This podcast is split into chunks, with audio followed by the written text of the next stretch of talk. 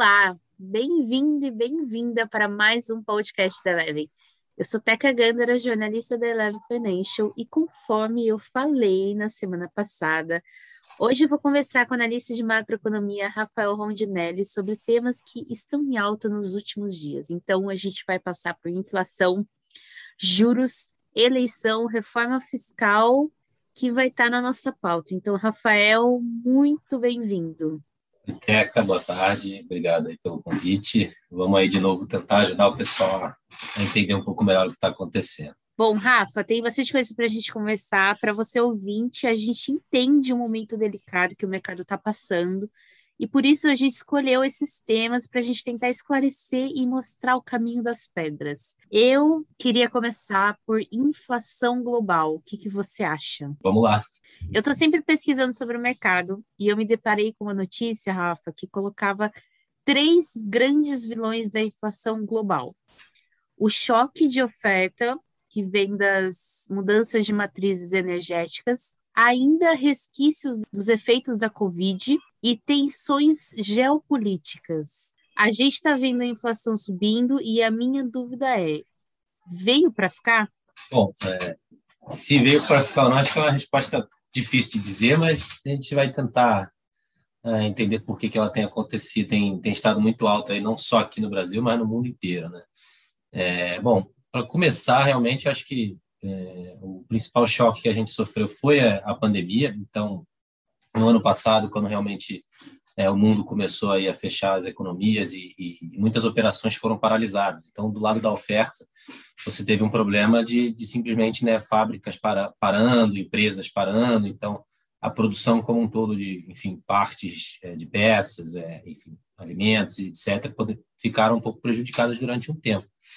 Aliado aí, você teve uma demanda que ficou muito concentrada no consumo de bens, né? principalmente bens industriais, é dado o fechamento das principais atividades ligadas a serviços. Né? Então, o pessoal acabou é, convertendo o seu consumo de, enfim, de viagens, serviços, hotéis, é, restaurantes, etc., para comprar né, produtos como carros, é, celulares, televisão, geladeira e, e muito também ligado a, a, a, próprio setor imobiliário. Né? Muita gente aproveitou para fazer obra, para construir casas e por aí vai. Então você teve aí duas coisas já que, que, diretamente falando são, são, são dois choques opostos que acabam agravando bastante aí a disponibilidade de produtos né, e, e consequentemente o preço. Esse choque que veio é, em função da pandemia desde lá atrás acabou que foi agravado aí por novas ondas, né? Então teve, teve países, tiveram países que começaram a voltar, depois tiveram que fechar de novo, é, e principalmente mais recentemente no sudeste asiático, é, que é um, e na China também,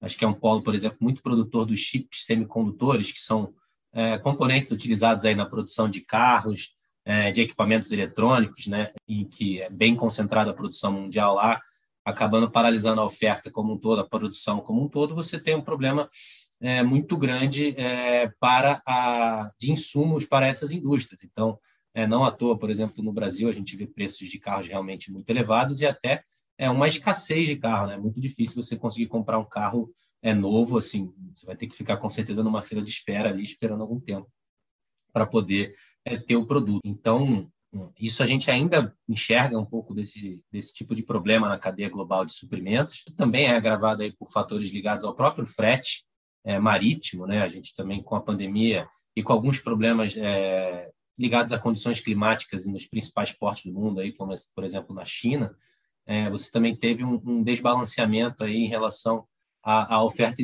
dos, à oferta principalmente dos containers, né? Então, é, há casos aí de, de compra de fertilizantes que demoraram demoravam um a dois meses para chegar, estavam demorando até sete a oito meses é, para poder é, sair da China e chegar, por exemplo, nos Estados Unidos. Então, é, é, essa situação ainda persiste e isso tudo acaba pressionando bastante a, a, o preço, principalmente de bens. É, conforme as economias vão, né, as populações vão conseguindo ser vacinadas, né, os países vão é, é, conseguindo resolver um pouco a, a, a, questão da pandemia, e você tem a reabertura da, das atividades da economia, então você tem uma, uma pressão aí é, pela parte agora ligada a serviços. Né? Então, é, desde antes você já tinha uma pressão por demanda como um todo de energia grande, só que agora esse problema acaba ficando exacerbado é, até em função de de, dos riscos é, e preocupações ligados, por exemplo, no hemisfério norte, com as temperaturas, que no último é, inverno já, já teve algum problema lá, é, com, com essa, e aí entrando um pouco no tema que você comentou da transição da matriz energética, essa transição né, para uma, uma busca por energias mais renováveis acaba esbarrando é, na própria que, é, questão da oferta dessas energias. Né? Então, por exemplo, é, energias eólicas, energia solar, tudo acaba dependendo também do clima, e que no último inverno no hemisfério norte, principalmente na Europa e nos Estados Unidos, já é, causou problemas aí, né? o que acabou é, causando um, realmente problemas ligados à energia, com, com principalmente né, para, aquecimento próprio em relação a eles. E você também tem problemas em cada região específica. Né? A China, por exemplo, é, que tem sua matriz energética é, mais 50% vindo do carvão, é, também vem adaptando e pensando e, e, modificando um pouco, tentando modificar, né? a ideia deles é modificar a sua matriz energética aí no plano para os próximos cinco anos, é, para poder ter um, uma situação mais sustentável também. E, e, inclusive, lá ele já vem sofrendo com, com apagões é, controlados, né? com realmente racionamento é, de energia, o que também acaba pressionando, porque muitas fábricas já estão aí anunciando e, e paralisando totalmente ou parcialmente a sua, a sua, as suas produções. Então, esse problema de energia acaba que tem se apresentado é, mais é, recentemente aí no mercado como um todo, e a gente tem visto aí os preços de petróleo e gás natural subindo muito. Né? Nos últimos 12 meses, o preço do gás natural subiu mais de 150% em dólar e o, Brasil, e, e o barril de petróleo é, já está aí próximo de 100% de elevação, enquanto a tonelada do carvão também já apresenta alta de 340%. Né? Então, tem um mix aí de, de, de, problemas que a gente tem vivido, mas mais recentemente a, a questão da energia está pesando aí na, na inflação global. É, eu queria voltar um pouco a questão. É, eu tenho, tenho, dois pontos que eu queria voltar, na verdade. É, primeiro, a questão da Covid-19. Faz, acho que um ano e sete meses que a gente está nessa pandemia por mais que a gente te, já esteja avançando com a, a, com a vacinação, as coisas já estão começando a voltar ao normal, a gente tem que entender que a gente tem um gap aí nesse meio tempo, que as coisas pararam, né? As coisas não funcionaram. Essa retomada também, você acha que. A, a, eu acho que as pessoas estavam pensando que iria ser muito mais rápido da retomada de preço e tudo mais, e voltar realmente ao normal quando não, né? A gente está enfrentando aí esse desafio de re, realmente dar um, um fôlego para o pessoal, né? Então eu queria comentar um pouco disso, queria que você comentasse um pouco disso, como funciona essa retomada, né? E sobre a questão de carro, essa falta de, de produção de microchip, né? A gente está vendo aí, como você muito bem colocou, que a gente está paralisando já vários, várias fábricas e o preço dos carros já está muito alto se a gente for comparar carros usados, quanto que eles estão valendo agora e quanto que eles valiam antes. Eu estava vendo também uma outra notícia, estava lendo um artigo que falava que hoje as produções de carros estão o, o valor dos carros, né, o que está puxando mais realmente o preço que está mantendo aí a produção são os carros esportivos, né? E na verdade eles não vendem muito, mas o preço deles já era muito alto e eles que estão segurando aí grande parte do lucro de algumas empresas. Então, eu queria que a gente voltasse um pouquinho nesses dois pontos. Sim, né? Acho que a, acho que a própria, é, própria vontade das pessoas em voltar rápido acaba que não casa um pouco com a realidade, principalmente na volta pelo lado da oferta, né? É, é, você também tem um, um, um, pouco um problema um pouco agravado pela situação de do aumento de liquidez muito grande que foi colocado principalmente em países desenvolvidos, né? Com uh, os estímulos monetários e fiscais que foram dados durante a pandemia. Então, é, é, é estranho você pensar, por exemplo, que os Estados Unidos ainda vive é, uma taxa de desemprego pior do que a que estava antes do período da pandemia, mas a, a, a riqueza das famílias já encontra-se em um nível maior, né? Então, isso tudo também pressiona o lado do consumo muito mais do que o lado da oferta. Né? Então, o consumo ele aumentou e a oferta demora a voltar. Então, como você pode ver, você tem um lado de uma pressão é, pelo consumo de bens muito maior do que a oferta, no sentido de que a taxa de desemprego continua alta, né? Então, há uma dificuldade relatada pelas empresas nos Estados Unidos de contratação de pessoas, o que também pressiona os salários para cima, e tudo isso acaba virando uma, certa bola de neve aí na, na inflação, né? Então, é, essa retomada sempre da oferta é sempre muito mais lenta do que a demanda, né? Nesse caso, principalmente é, é, da dinâmica específica que foi é, o caso da, da Covid-19. Né? É, e, e, comentando um pouco sobre os carros, né? Assim, eu, eu acabei também lendo alguns artigos e, e, uma das principais dificuldades hoje em dia é que esses chips semicondutores eles são utilizados em basicamente todos os tipos de equipamentos eletrônicos que a gente usa, né? Então, computadores, é, smartphones, carros, principalmente esses carros novos todos é, é, equipados com, com, telas multimídia, com, com ou esses, os carros elétricos também, que também necessitam de, de, de bastante chips condutores, é, enfim, todos esses produtos eletrônicos e potencialmente digitais utilizam é, é, os chips e, e, a produção é muito difícil nesse, é, nesse ponto. Eu vi uma reportagem uma vez que essas fábricas desses chips têm que ser 10 mil vezes mais limpas do que hospitais, é, dado que você não pode ter quase nenhuma poeira no chip, senão pode dar problema no funcionamento é, dos equipamentos eletrônicos. E esse é um tipo de falha que, que assim, realmente não pode ter, senão os equipamentos simplesmente não funcionam. Né? Então, o, você tem uma concorrência muito grande entre as montadoras de automóveis, entre é, as fabricantes de smartphone, por esses chips, e você teve uma, uma, uma produção que ficou ou paralisada ou muito é, intermitente ou, ou é, reduzida, né, na medida que você teve menos pessoas é, atuando e por aí vai. É, talvez um lado bom de se pensar nisso é que é, preço, né, o mercado acaba sempre se ajustando para preço. Né? Então, conforme os preços vão subindo, a oferta tende a se ajustar. Né? Então, a própria Europa já vem comentando a construção de fábricas de chips semicondutores lá, o próprio mercado como um todo vem buscando lugares para para se estabelecer novas fábricas desse, desse tipo, mas é claro que, de novo, pelo lado da oferta, esses tipos de operações são, é, é, são longas, são demoradas. Uma fábrica dessa eventualmente demora dois anos para produzir, para ser construída, e depois tem um período que a gente chama de ramp-up, que é até ela chegar no máximo da, do, do, potencial da produção dela, enfim, tudo isso leva muito mais tempo do que a demanda, que é geralmente muito mais rápida, principalmente é, com o nível de estímulo que foi é, colocado, é, especialmente nos países desenvolvidos. E você tocou uma coisa sobre uma questão que é importante, acho que a gente frisar, que é questão de tempo. Por quê? Porque a gente saiu de um isolamento que a gente não estava consumindo nada, a gente estava consumindo apenas o básico, né? Então, saímos dessa desse nível para já estar tá uma vida normal. Então, eventualmente, as coisas vão melhorar, né?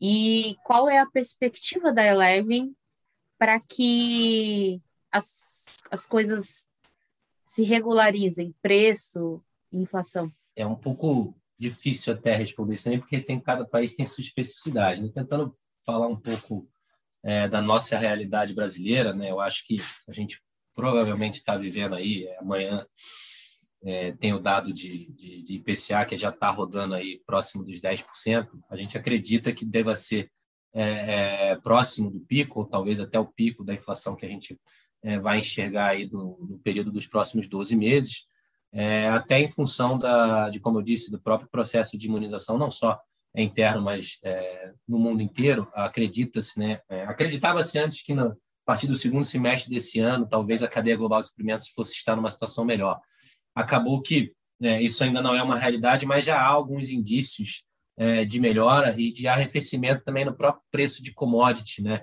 É, tirando, no caso, os preços de commodities ligados à energia, como gás natural e petróleo, é, preços ligados a, por exemplo, minério de ferro, a madeira, já é, apresentaram um recuo bem relevante. Então, por esse motivo, a gente acredita que é, a gente possa estar vivendo agora, nesse período agora de setembro, talvez outubro, o pico aí da, da inflação aqui no Brasil. É, claro, a gente ainda tem é, muitos riscos ligados a principalmente à situação hídrica, né, que a gente teve um período é, com pouca chuva já vindo aí desde o ano passado, mas enfim é uma questão ainda de esperar a, o momento, o período chuvoso, né, o período úmido no Brasil para ver se, se esse risco vai se materializar ou não. É, mas assim, é, isso aliado ao processo é, de subida de juros que o Banco Central vem fazendo até como uma forma de, de combater a inflação e ancorar as expectativas de inflação, é, isso, o, esse movimento tende a trazer é, é uma certa um, um, arrefecimento na taxa de juros, né? na inflação, desculpa. Lembrando que quanto mais alta a taxa de juros, mais incentivo eu tenho a não consumir e deixar esse dinheiro investido, né? Então é menos dinheiro circulando, é, potencialmente menos pressão na inflação pela parte da, da demanda. E ao mesmo tempo também você acaba tendo um arrefecimento ligado a investimentos, etc. Então, é, uma própria um próprio arrefecimento da atividade econômica brasileira, não só brasileira, mas também global, é, tende a fazer com que os preços eles tenham uma trajetória mais favorável no ano que vem. Isso não necessariamente quer dizer uma inflação baixa, é, mas isso provavelmente ou potencialmente quer dizer uma inflação é, arrefecendo ou é, desacelerando em relação aos números que a gente tem visto hoje. É, por outro lado, é, falando um pouco de commodities, a gente tem, por exemplo, o índice é, de commodities CRB, que é um índice calculado pela Bloomberg, que ele encontra-se atualmente é, no maior nível é, desde 2000, do final de 2014 ali no começo de 2015, né? Então, é, apesar de você ter um, um, misto aí nas commodities, a gente pode também, principalmente puxado pelas commodities ligadas à energia, é, ainda passar por um período maior é, de preço aí de commodities em elevação ou em alta. Falando ainda em inflação, eu trouxe uma outra manchete para a gente comentar. Brasil, França e Reino Unido puxam disparada da inflação entre as maiores economias do mundo, mostra o CDE. Entre os países do G20, Brasil tem a terceira maior inflação em 12 meses, atrás da Argentina e Turquia. Eu lembro dessa, dessa primeira manchete que eu coloquei, né? Grandes vilões da inflação global e eu acho que a gente talvez não estava esperando um pouquinho algumas. A gente tomou um susto, né? Com a Covid-19, mas com algumas tensões políticas, e aqui também com a crise hídrica e com a crise de, de enfim, política também que a gente teve. É, vamos comentar um pouquinho sobre, sobre a gente estar tá em terceiro? Sim, é, Acho que sim, como eu comentei, a inflação ela é, é a nível global, né? ela não é uma exclusividade da realidade brasileira. Talvez o que eu poderia destacar aqui, o que eu acho, né, a minha opinião em relação ao porquê que a gente tem vivido uma inflação aí potencialmente pior dentre a situação já ruim no mundo, é relacionada à taxa de câmbio, né? É, a gente acaba tendo uma performance aí da nossa taxa de câmbio contra o dólar bem pior do que é, outros diversos países, isso acaba agravando bastante os preços internos aqui, né? Não tem jeito. A, a, gente, o Brasil não é uma ilha no mundo, né? Os preços das commodities são todos cotados em dólares, vêm subindo. E se você tem uma inflação, é uma depreciação cambial, isso tem quase que um, um peso duplicado aí, né? Nos preços propriamente dito que já vem aumentando. Então, é, a nossa taxa de câmbio segue rodando muito alta. É, no começo do governo Bolsonaro, se eu não me engano, estava rodando mais próximo de 3,50 e hoje em dia está aí é, por volta de 5,50, né? uma depreciação é, bem relevante que acaba pesando muito no bolso do brasileiro, por exemplo, no preço de combustível, né? É, que é, o preço do barril de petróleo aí já está batendo cerca de 80 dólares o barril, há perspectivas de que ele possa chegar até 100 dólares em breve, né? E, e isso, com um dólar é, realmente pressionando a, a, nossa economia, tende a manter é, nossos níveis de inflação, é, no mínimo, ainda mais altos do que a média aí da, da, dos outros países, né? Como a gente tem visto. Então, acho que isso que é o, o grande agravante que a gente tem interno, né? Fora isso, eu acredito que é, muita é, grande parte da inflação vem da própria dinâmica que o mundo inteiro tem sofrido em relação à pandemia, né? Uns países, obviamente, mais, outros menos, mas é cada um com a sua especificidade. A gente tem, por exemplo, o Reino Unido é, com problemas ligados ao Brexit, né? Que, que previu uma saída ali da União Europeia um pouco é, é, rápida demais, talvez, e hoje em dia tem sofrido com desabastecimento em função da falta de, de, de caminhoneiros mesmo, né? Então, recentemente a gente viu o Reino Unido sofrendo com, com desabastecimento de, de combustíveis, e não era por falta de combustíveis em si, é, e também de alimentos também é, é, em função das novas regras é, por causa do Brexit. Né? Então, cada país aí um pouco com as suas é, com as suas especificidades, mas o Brasil eu colocaria que a nossa a, a, a, dinâmica que a gente acabou passando por causa da taxa de câmbio muito depreciada, acaba agravando bastante o problema. Eu queria relembrar que eu e o Rafael gravamos um podcast especial que está muito legal, só sobre gasolina e preço. É só você voltar um pouquinho aí no menu, chama ICMS é o verdadeiro vilão e tá muito interessante. Então, só para dar essa contextualizada, a gente vai voltar daqui a pouquinho a falar de dólar mas antes disso, eu queria falar sobre juros. Os fundos de renda fixa estão com a maior captação no ano desde 2006. E carteiras de ações estão registrando resgate de 3 bilhões de reais em setembro, são todos dados da Ambima. Primeiro, eu queria saber qual que é a perspectiva da Eleven para esses últimos meses e já pensando que a gente tem só duas reuniões do Copom aí, né? Você pode comentar um pouquinho com a gente? Claro. É, sim, temos é, mais duas reuniões do Copom, elas vão acontecer no final do mês de outubro, agora dia 26 e 27, e a outra é, dia 7 e 8 de dezembro. Né? A expectativa que a gente tem hoje da Eleven são de mais dois aumentos de 1% em cada reunião, é, terminando o ano aí por volta de 8,25%. Né? Então, é, isso faz parte, como eu falei, do processo de subida de juros que o Banco Central vem fazendo como é, medidas para tentar frear a inflação e para ancorar as expectativas de inflação é, para a meta, né, que a inflação desse ano, no caso, já está realmente totalmente fora da meta. Mas é, isso, esse processo né, que a gente viveu recentemente, como você bem comentou aí, que os fundos de renda fixa têm maior captação e as carteiras de ações é, vêm registrando resgates aí em função do aumento de aversão de risco, não só é, no Brasil, mas no mundo também, né?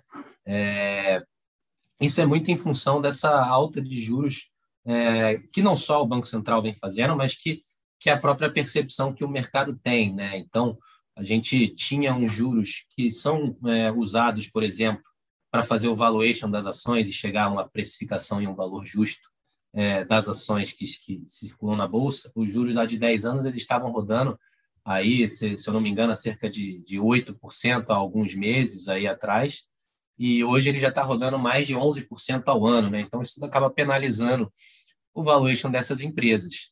Mas pensando que é, a gente provavelmente está vivendo aí um pico é, do problema ligado à cadeia global de suprimentos é, e potencialmente da inflação é, voltado aos bens industriais, não só aqui, mas no mundo, talvez como um todo, a gente acredita que, que com o processo de subida de juros que o Banco Central vem fazendo, ano que vem, como eu falei, a gente possa ter inflação é, rodando, os preços rodando numa dinâmica um pouco mais favorável. Então, é, conforme a expectativa é, do mercado convirja um pouco melhor para isso, a gente possa ver é, um alívio aí é, nesse nível de aversão ao risco que a gente tem visto nos últimos meses aqui no Brasil e mais especialmente aí no último mês né, na, na, no mundo como um todo.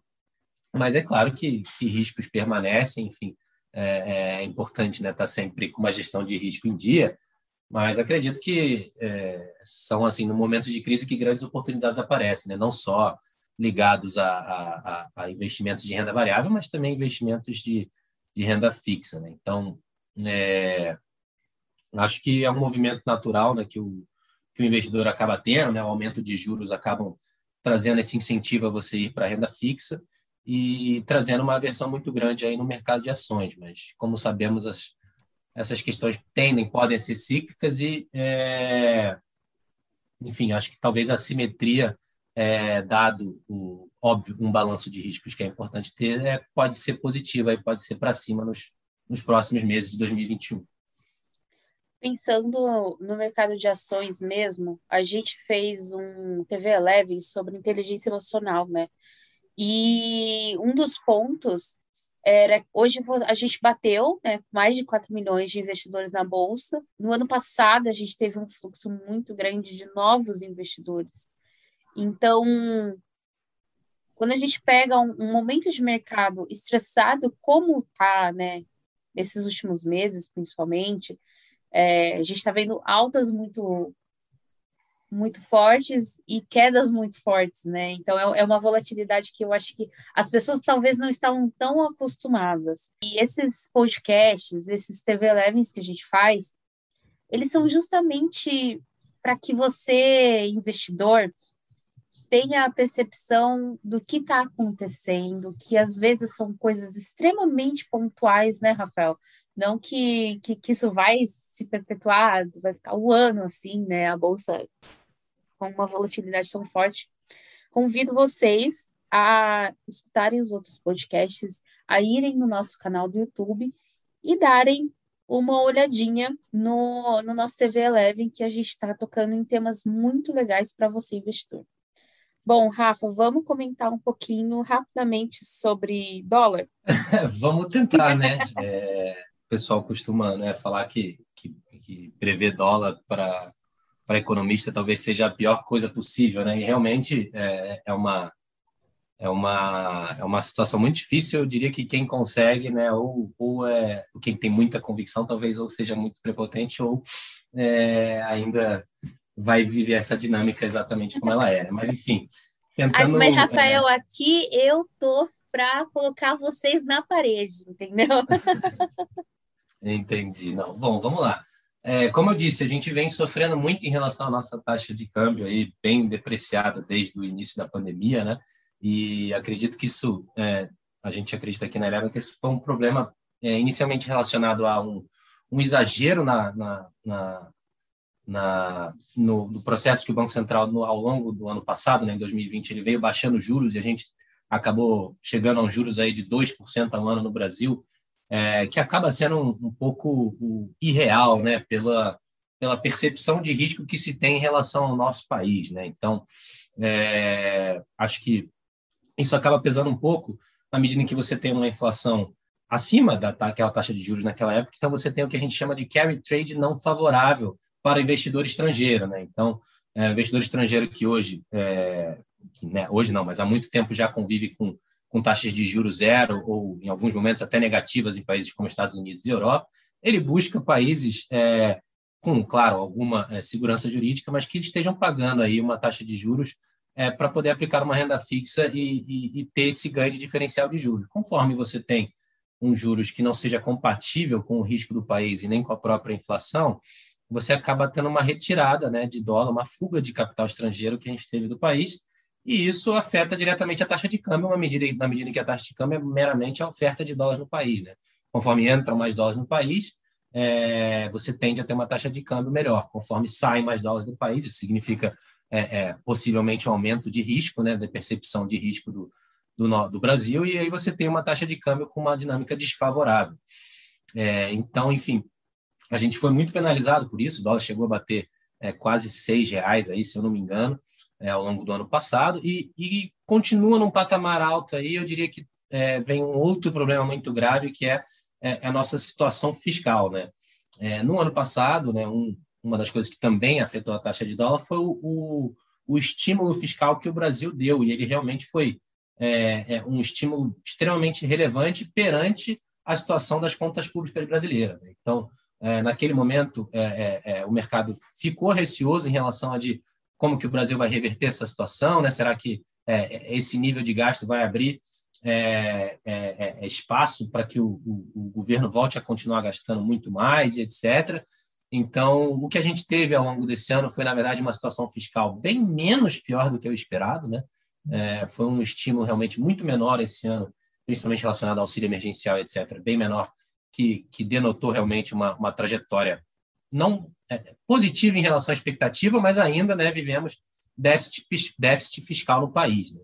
E, e, infelizmente, assim, é, é, algumas questões específicas, como a questão dos precatórios né, e a própria questão relacionadas ao preço de combustíveis, que sempre é, levantam uma, um questionamento a respeito de vamos ter uma interferência na política de preços de petróleo, de, de, de combustível ou não, né? É, esse tipo de interferência sempre causa muito ruído na percepção de risco, principalmente do investidor estrangeiro. Então, você teve aí uma pressão, é, além, claro, da nossa da crise política e institucional que a gente teve recentemente, isso tudo manteve o dólar realmente muito pressionado. Mas como o Banco Central vem subindo a taxa de juros, aquele efeito que eu comentei de um, um, uma questão negativa para o carry trade, volta a ficar mais positiva. Né? Então, é, com os juros cada vez mais altos, você volta a ter é, é uma, uma resposta um pouco melhor é, no ingresso de, de, de, de, capital estrangeiro. Então, você volta possivelmente ter uma dinâmica é, que possa ser beneficiada por esse movimento. É, a gente ainda não viu realmente um arrefecimento da taxa de juros, como eu mesmo disse, continua rodando aí por volta dos 5,50, mas acreditamos que, que conforme é, o Banco Central continua implementando essa política de juros e a situação da inflação é, chegue num pico e passe a se arrefecer, é, é capaz a gente ter uma dinâmica um pouco mais favorável do dólar. Né? Então, assim, é, é, costumo dizer, é muito difícil cravar um valor, mas eu diria que talvez seja, a simetria talvez seja daqui para baixo, mas é ainda não é, bem longe aí do, dos níveis observados no pré-pandemia. Né? Eu acho que o prêmio de risco continua relativamente alto é, e o mundo ainda é, vai passar por situações específicas também no cenário externo, que é, infelizmente tende a ficar mais desafiador agora, e isso também acaba pressionando a taxa de câmbio. Né? é, pensando que, caso o cenário externo venha a se deteriorar, é, o mundo tende a buscar mais proteção, e essa proteção geralmente está ligada a títulos do Tesouro dos Estados Unidos, é, então o mundo tende a tirar dinheiro dos países emergentes, etc., e, e levar dinheiro para os Estados Unidos, isso pressiona também a nossa taxa de câmbio. Só para que a gente fique na mesma página, você investidor, a gente teve uma queda de 26% em agosto, uma queda brusca, de investimento direto estrangeiro no Brasil. Então, isso é só para que a gente também fique atento. E pensando também que, Rafael, estamos chegando no final do ano. E o final do ano quer dizer que em 2022 temos eleição. Isso é um, algo da gente já também começar a pensar. Falta dois meses ainda para a gente acabar o ano, mas já é algo da gente também ficar atento, né? vai trazer muita volatilidade para o investidor, certo? Ah, com certeza, né? Eu acho, na verdade, que, que isso já trouxe, né? Tá, tem sido muito veiculado, né? Que, que, infelizmente, aqui no Brasil, as eleições foram antecipadas aí em mais de um ano, né? E que isso acaba trazendo uma volatilidade muito grande, principalmente em função desse momento polarizado que a gente tem é, vivido, né? Então, é, de maneira geral, é, é, esse esse aumento da volatilidade parece que foi realmente antecipado, né? A gente vê um estresse muito grande no mercado brasileiro, tanto na, na, taxa de câmbio, quanto na curva de juros, quanto na própria bolsa de valores, é, que é, é, engloba não só esses, é, o que a gente já comentou aqui é, nesse podcast, mas também a situação em relação às eleições do ano que vem, que prometem ser realmente de muita volatilidade, como sempre foram, né? muitas vezes foram. Né? talvez o que a gente tenha que ter em mente também é que o mercado é, é, antecipa tudo, né? O preço, pela teoria de Dallas, geralmente desconta tudo. Então, é, de alguma maneira, isso vem sendo precificado é, no mercado brasileiro de capitais como um todo, né? Mas, claro, isso é um, um, um risco muito grande, né? Para para a economia, talvez é, é, eu costumo dizer na verdade que que o maior risco talvez é o período da incerteza, né? Uma certeza ruim para o mercado é melhor, menos pior, talvez, ou até melhor do que uma incerteza, né? Então, é, é, esse período todo que vai trazer essa incerteza entre quem vai é, é, chegar, se vai ser o candidato do lado A ou do lado B, ou se vai vir uma terceira via, é, é, esse tipo de coisa vai sim trazer uma atenção adicional, como já vemos, já, já estamos observando aí no mercado. Mas eu acho que não é o único risco, na verdade, né? internamente falando, eu acho que cabe também acompanhar a situação hídrica aí e os preços de energia que a gente tem no Brasil e, como a gente falou, as eleições, mas ah, como é que vai estar a situação fiscal do Brasil em meio às eleições, né? Se, é, historicamente falando, é um ano em que o governo acaba gastando mais, né? É, a gente sabe disso, né? O governo acaba gastando, tendo aumento de gastos aí, é, geralmente numa tentativa aí de, de, se reeleger, e isso pode pesar também na situação fiscal é, e, e, e, acabar tendo impacto aí na percepção de risco do país. Né? Isso falando um pouco mais das nossas particularidades internas. Né? É, falando um pouco do cenário externo, a gente tem aí uma crise imobiliária na China, desencadeada pela Evergrande, é, e uma própria desaceleração da economia chinesa. Né? É, como eu falei já, eles vêm passando por uma mudança na matriz energética, então o, o, desincentivo ao uso de carvão, que é a principal é, fonte de energia, acaba é, literalmente paralisando algumas fábricas, e isso tende a, a pesar na atividade econômica. É, e lembrando, a China é o principal parceiro comercial, principal parceiro comercial do Brasil, né? É, o principal comprador aí das nossas commodities. É, e os preços de petróleo e energia aí no, no mundo, né? Como a gente tem visto, temos visto aí um, um aumento realmente muito forte, principalmente nos últimos dias aí no preço de gás natural na Europa. É, isso acho também que pode ser um, um, um, grande evento a se monitorar, dado que é, é, os preços de energia têm um efeito direto e um efeito indireto na inflação. Né? Então, a gente pode acabar passando por uma situação de inflação extremamente é, mais alta do que os, os países envolvidos é, geralmente passam, e isso pode ensejar uma resposta dos bancos centrais dos principais países do mundo de aumentar juros, né? Então, é, voltando àquela, àquela discussão entre prêmio de risco, né, que um país emergente como o Brasil tem um risco mais alto do que um país envolvido, se você tem um aumento de juros nos países envolvidos, você tende a ter um incentivo a, ao fluxo de capitais para esses países, para renda fixa, né, para títulos do governo desses países. Isso também é, pode acabar pressionando a situação de liquidez, é, principalmente em relação aos, aos países emergentes. Né? Então, o Fed né, já vem falando, que é o Banco Central dos Estados Unidos, já vem comentando sobre o processo de retirada de estímulo, né? É, no final do ano que vem, só talvez eles comentem em, em, em, subir juros, né? Na verdade, mercado ainda talvez seja um pouco cético em relação a isso, mas é todo esse processo que envolve é, é, é, é a preocupação com a inflação, né? E, e a, é, nos casos dos Estados Unidos não seria nem a retirada de liquidez, mas pelo menos a diminuição do aumento da liquidez ali pode trazer também alguma volatilidade aí para os mercados e acho que é importante o, o, investidor aí tá, tá bem de olho. Bom, pessoal, se desse, eu seguraria o Rafael por uma hora e meia para a gente só ficar comentando, até porque a gente nem comentou sobre Evergrande e hoje esse podcast ele vai ao ar no dia 8 de outubro, mas hoje é dia 7 essa gravação. Eu acabei de abrir literalmente uma, uma notícia falando sobre a Evergrande que a ação disparou 32% após anúncio de fechamento de capital.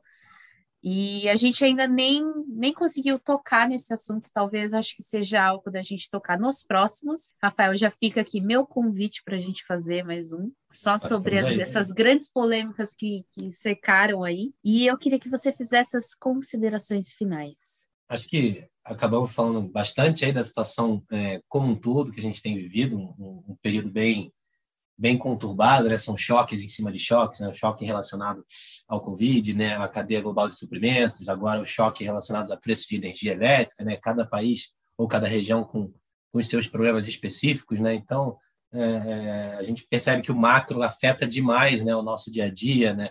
A, a dinâmica dos mercados de capitais, principalmente. Então, o meu convite é é as pessoas aí ficarem sempre antenadas aí nesses nesses acompanhamentos relacionados ao ambiente macroeconômico, dado que isso afeta muito o nosso dia a dia, né? E aqui no, no, no Brasil, principalmente via taxa de câmbio, que pressiona demais a inflação e acaba deixando todos nós um pouco mais é, hum, com uma situação é, é, de poder de compra um pouco pior do que os outros países, né? Então, convido a todos aí a, a, a se encantarem com o mundo da macroeconomia. Eu não sei vocês, mas eu sou super encantada com macroeconomia. Puxo o Rafael, eu acho que diariamente, para ele me explicar as coisas que estão acontecendo. Então, eu sempre encerro com uma dica, e a minha dica também vai muito de encontro com o Rafael. Estude a macroeconomia, veja o que está afetando o mercado de capitais, é, não só de capitais, na verdade, mas está afetando a economia no geral no Brasil. E lembre-se sempre de que, se você tiver alguma dúvida, eu normalmente mando as, as perguntas para o Rafael, ou para a gente responder em um podcast, ou para a gente realmente já mandar para você a sua resposta. Então fica aí o meu convite para você conversar com a gente nas nossas redes sociais. Rafael, muitíssimo obrigada pela sua presença hoje. Obrigado a você pelo convite, é sempre um prazer estar aqui e espero ter ajudado. Bom, gente, espero que vocês tenham gostado e eu vejo vocês na semana que vem. Até mais.